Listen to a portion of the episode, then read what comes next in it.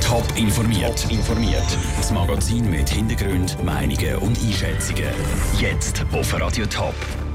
Wie viel Geld am heutigen Sammeltag von der Glückskette für die Hungersnot in Afrika schon zusammengekommen ist und wo man im Top-Sendegebiet wegen der Waldbrandgefahr gescheiter nicht geht, bröteln, das sind zwei von den Themen im Top informiert. Im Studio ist Dave Burkhardt. Seit heute Morgen um 6 Uhr läuten in den verschiedenen Sammelzentralen von der Glückskette Telefon ununterbrochen. Heute wird für die Opfer von der Hungersnot in Ostafrika gesammelt. Weil in gewissen Gebieten die Regenzeit fast komplett ausgefallen ist, sind bis zu 20 Millionen Menschen vom Hungertod bedroht. Der Michi Wettstein verfolgt den Sammeltag für uns in der Sammelzentrale Zürich. Telefon in der Spendenzentrale der Glückskette laufen heiß. Eine Mutter von zwei Kindern hat zum Beispiel angerufen. Ihr neunjähriger Bub und ihr elfjähriges Mädchen haben gefragt, ob sie ihr Sackgeld von 25 Franken spenden für Kinder in Afrika.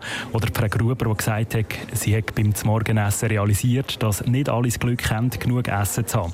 In den letzten fünf Stunden sind schon fast 1,3 Millionen Franken gesammelt worden. Gespendet werden kann heute noch telefonisch oder per Internet bis Mitternacht. Wie das genau funktioniert, kann man auch nachlesen auf toponline.ch. Wahrscheinlich kein anderer Ort in der Stadt Zürich sorgt in letzter Zeit für so viele politische Vorstöße wie das besetzte Kochareal. Lärmklagen von Nachbarn, Verbindungen vom zuständigen Stadtrat, die Besetzerszene. Immer wieder ist die Diskussion neu angeheizt worden. Mit der Initiative will die FDP dem jetzt das Ende setzen. Genug Unterschriften sind schon mal zusammengekommen. Vera Büchi hat vorgeschaut, wer dann die FDP im Abstimmungskampf noch könnte unterstützen Mit der Initiative fordert die Stadt Zürcher FDP den schnellen Verkauf vom Kochareal Kochareal an Private, damit auch die Besetzer schnell weg sind. Die nötigen 3000 Unterschriften sind laut Tagesanzeiger schon zusammengekommen. Bald dürfte also das Stimmvolk entscheiden über das Kochareal. Eigentlich gehört das seit vier Jahren der Stadt. Sie will dort gemeinnützige Wohnungen bauen.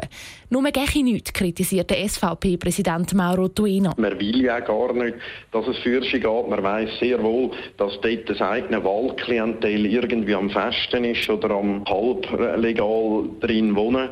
Für uns ist es wichtig, dass das Kochareal möglichst schnell für Wohnungen genutzt wird. Der Mauro Tuena kann sich darum gut vorstellen, dass die SVP den Abstimmungskampf der FDP unterstützt. Ähnlich tönt es vom CVP-Präsident Markus Hungerbühler. In erster Linie beabsichtigt die Initiative ja die durchaus skandalösen Zustände, wo man im letzten Jahr auf dem Kochareal hat müssen zur Kenntnis nehmen, zu beenden und da Druck aufzubauen. Und das ist sicher ein Anliegen, das wir völlig unterstützen. Darum glauben wir, ist das sicher ein mögliches Mittel, um den Druck aufzubauen. Ganz anders sieht das aber eine andere Mittepartei, die GLP.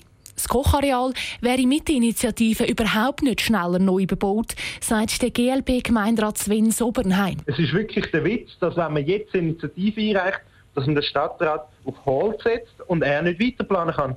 Also er verliert sogar Zeit. Das ist wirklich eine kontraproduktive Idee. Und etwa das ist auch die Kritik von links. Die SP-Co-Präsidentin Gabriela Rotenfluh kann dem FDP-Vorstoß nur in einem Punkt etwas Gutes abgewinnen. Wir finden auch, es sollte schnell und zügig vorwärts gehen. Da sind wir genau gleich einig mit der FDP. Aber wir finden nicht, dass das an einem Verdacht muss an einen Privaten verkauft werden. Also wird für Umsetzen würde es einfach länger gehen.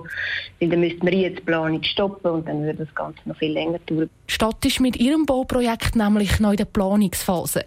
Sie will bis im Herbst entscheiden, wer die gemeinnützige Wohnung auf dem Kochareal bauen darf. Der Beitrag von der Vera Büchi. Wenn die FDP-Initiative zum Kochareal vor das Volk kommt, ist noch offen. Die Frist für die Unterschriftensammlung läuft noch. Ein gemütlicher Abend im Wald mit ein paar Würsten oder einem Stück Fleisch auf dem Grill. Das Wetter wäre im Moment wie gemacht für solche Pläne. Gewisse Kantone machen diesen Plan aber einen Strich durch die Rechnung. In Teil vom Tessin und vom Kanton Graubünden gilt wegen der Waldbrandgefahr nämlich ein absolutes Feuerverbot für aussen. Der Daniel Schmucki hat nachgefragt, wie es dann bei uns mit der Waldbrandgefahr so aussieht. Ob das Gersau im Kanton Schweiz, das Bremgarten im Kanton Bern oder das Pontresina im Kanton Graubünden. An all diesen Orten hat in den letzten Tagen der Wald brennt. Im Sendegebiet dagegen hat die Feuerwehr bis jetzt noch nicht müssen ausrücken. Nicht zuletzt, weil die Waldbrandgefahr da umeinander noch ziemlich klein ist im Moment. Einzig in gewissen Gebieten im Kanton St. Gallen ist die Situation leicht angespannt aber noch nicht prekär, betont der St. Gallen Kantonsoberfürster August Ammann. Im Kanton St. Gallen ist immer eigentlich der südliche Teil und Werdenberg die besorgniserregendste Gegend. Was uns hilft, ist der Tau am Morgen früh. Wenn die Trockenheit natürlich und mit stärkerem Sonnenschein, wie es jetzt über das Wochenende gewesen wäre, würde länger andauern, dann würde sich auch die Waldbrandgefahr natürlich steigern. Eigentlich hat es mal geheißen, dass es spätestens heute regnen kommen sollte. Im Moment sieht es aber nicht danach aus. Der Wetterfrosch von Meteo News, der Roger Perry, rechnet nämlich damit, dass es frühestens am Wochenende ein paar Tropfen geben könnte. In dieser Woche gibt es sicher keine Abschwächung von der Waldbrandgefahr, sondern eher einer Erhöhung. Aber so wahnsinnig wird die Gefahr nicht ansteigen. Nachher, so ab dem Ostersonntag, kann es dann schon gelegentlich zu Regengüssen kommen. Allerdings die Wetterprognosen sind dort noch sehr, sehr unsicher. Das heisst, dass im Moment an vielen Orten noch ohne grosse Bedenken im Wald grilliert werden kann.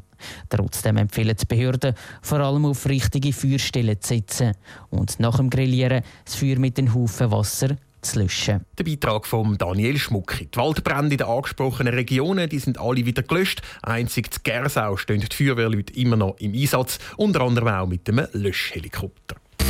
Top informiert, auch als Podcast. Mehr Informationen gibt es auf toponline.ch.